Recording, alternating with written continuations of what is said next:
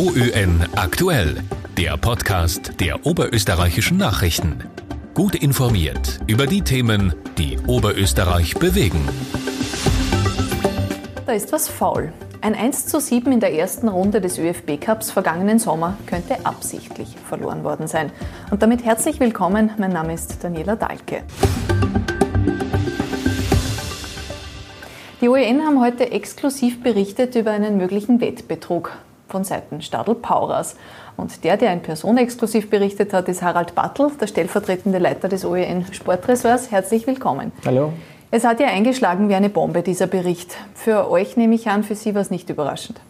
Nein, es ist für uns nicht überraschend gewesen. Wir haben schon ähm, Ende Oktober gehört, dass hier einiges äh, faul sein könnte. Wir haben aus Rücksicht auf die Ermittlungen damals äh, nichts geschrieben. Neu war für uns jetzt am Ende, um welches Spiel es sich genau handelt und ähm, wie viele Beschuldigte es in dieser Causa genau gibt. Kommen wir gleich zu den Beschuldigten. Wem genau wird denn was vorgeworfen? Ähm, die Staatsanwaltschaft äh, Klagenfurt führt dieses äh, Ermittlungsverfahren und es wird drei Beschuldigten vorgeworfen, äh, der, Straf, der Strafbestand des äh, schweren Betrugs in Verbindung mit dem Fußballspiel im ÖFB Cup zwischen Austria Klagenfurt und ATSV Stadelbauer. Und dabei handelt es sich, so wurde es uns genau gesagt, um keinen Spieler oder keinen Funktionär von Austria Klagenfurt. Also kann es nur um die andere Seite gehen. Jetzt bei drei Personen stellt man sich schwierig vor, so ein Spiel zu manipulieren oder absichtlich zu verlieren. Wie funktioniert das?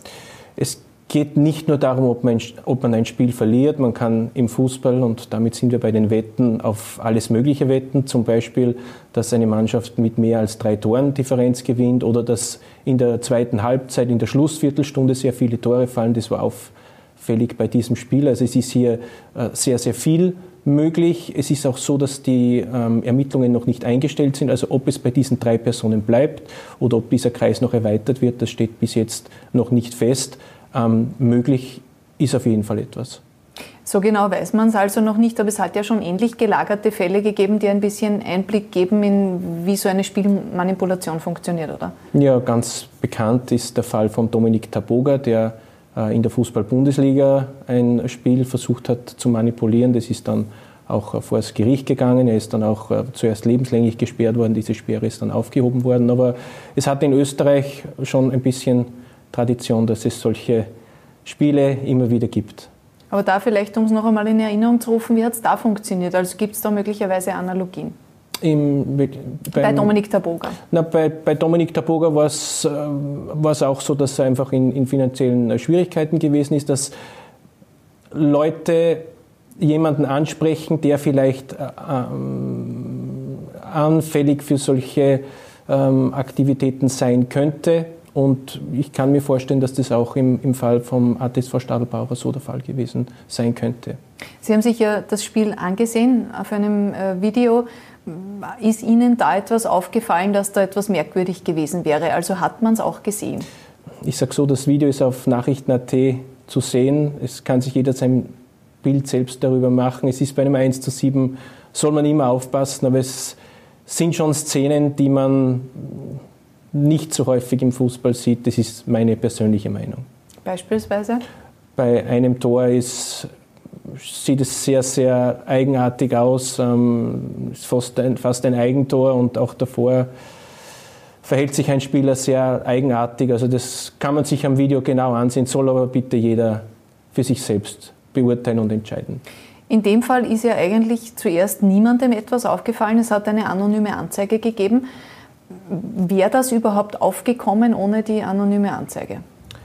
Nein, ich gehe davon aus, äh, dass ohne den Akt jetzt genau zu kennen, dass es hier wirklich um ähm, Aussagen von Personen aus dem näheren Umfeld äh, gegangen ist.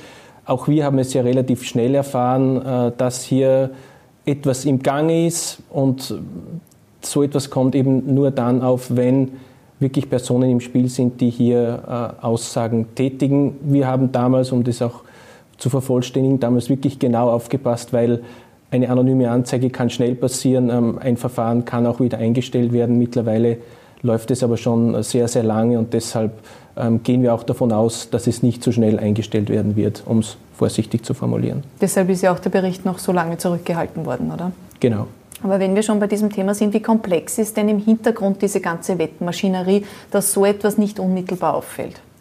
Ähm, es kommt immer darauf an, ähm, wie viel Geld gesetzt wird. Ich gehe jetzt nicht davon aus, dass bei diesem Spiel so viel Geld gesetzt worden wäre, dass sich diese Wettquoten, also mit diesen Wettquoten wird der Einsatz multipliziert zum Gewinn, dass sich diese Quoten so verschoben hätten, dass das automatisch angezeigt wird. Es gibt ähm, Firmen, die das ganz genau überprüfen und äh, es schlägt hier auch ein Alarm an, wenn hier zu starke Veränderungen sind.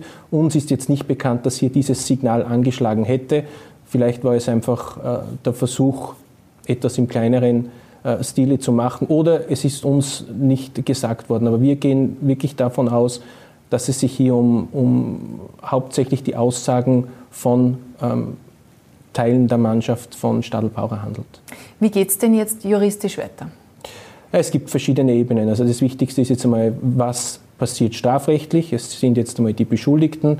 Wird dann die Frage sein, ob es hier zu einer Anklage kommt und ich gehe davon aus, dass das so wie ein Dominoeffekt dann sein wird. Also nur dann, wenn es zu einer Anklage bzw. auch zu einer Verurteilung kommt, dann wird es auch später auch auf juristischer Ebene im österreichischen Fußballverband zu Konsequenzen kommen. Hat das für Stadl Paurer jetzt schon in irgendeiner Form Konsequenzen?